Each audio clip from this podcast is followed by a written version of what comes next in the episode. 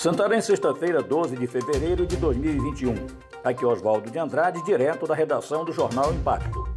Confira as notícias que são destaque na página do seu Jornal Impacto. MP determina que polícia e CRM Pará apurem denúncia contra Dr. Marcos da Amazônia. O Ministério Público do Estado do Pará, por meio da promotora de justiça Evelyn Steve dos Santos, instaurou procedimento ao receber denúncia contra o médico Marcos Nunes Andrade por possível crime contra a saúde pública. Dr. Marcos da Amazônia, como profissional se auto-intitula, ficou famoso nacionalmente por conta das gravações em vídeos massivamente compartilhados no Facebook e grupo de WhatsApp, nos quais fala sobre medicamentos como cloroquina e ivermectina para o tratamento da Covid-19. Em um dos vídeos recentes, afirma que seu protocolo tratou mil pacientes. Destes, apenas dois tiveram complicações e morreram.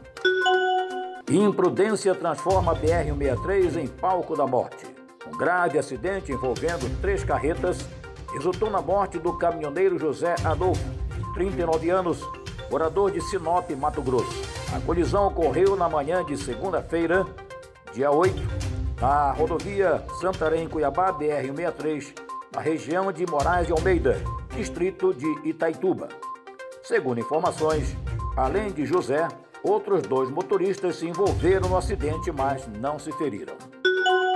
Após pedido da FACIAPA, o governador Helder Barbalho decreta proibição de cortes de energia, água e internet. De acordo com o presidente da Federação das Associações Comerciais e Empresariais do Pará, Alberto Oliveira, o pleito atendido pelo governador Helder Barbalho foi solicitado pela entidade no início do mês de fevereiro.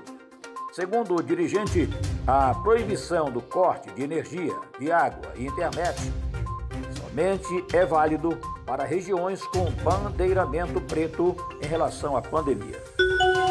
É iniciada a montagem do hospital de campanha. Uma equipe do Estado e da Prefeitura Municipal de Santarém acompanhou na tarde da última quinta-feira, dia 11, o trabalho de montagem do hospital de campanha, que deve começar a funcionar na próxima semana.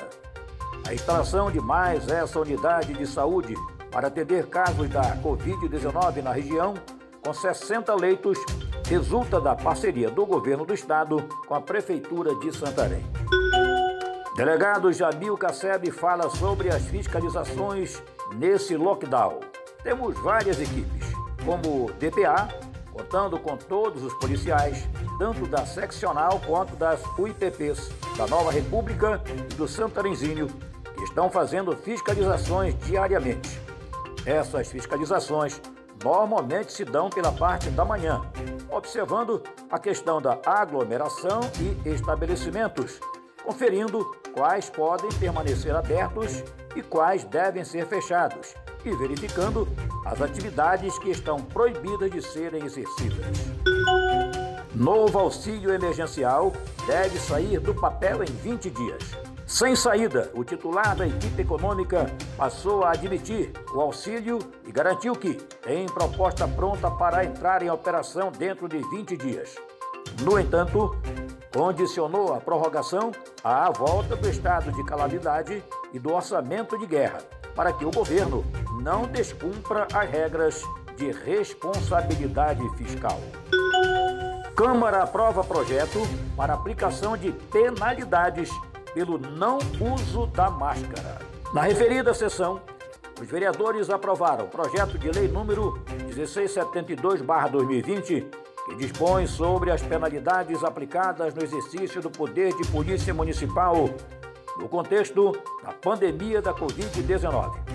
O texto trata sobre a aplicação de multas para aqueles que não utilizarem máscaras como medida de contingência à propagação do novo coronavírus.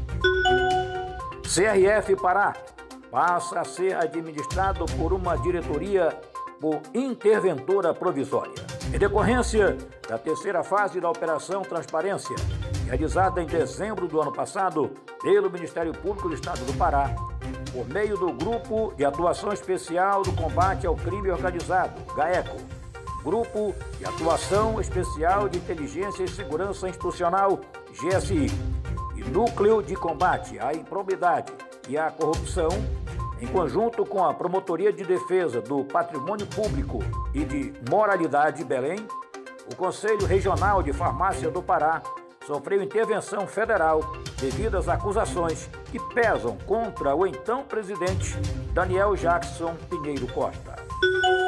Para mais notícias, acesse www.oimpacto.com.br. Ótimo final de semana, até a próxima e muito obrigado.